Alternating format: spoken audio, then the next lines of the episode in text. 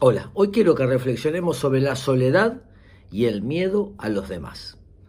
La soledad no es mala, la soledad habría que disfrutarla tanto como disfrutamos el estar con los demás. El problema es el aislamiento y el aislamiento tiene que ver con un miedo emocional. Podríamos graficarlo de esta manera. Cuando mi yo es débil, cuando hay temor, voy a poner una fortaleza que impide que los demás tengan acceso a mi verdadero ser. Pero cuando mi yo es fuerte, yo voy a poder permitir que los demás puedan construir intimidad. El problema nunca es la soledad, es el aislamiento. Y el aislamiento es la dificultad de abrirme por miedo a ser lastimado.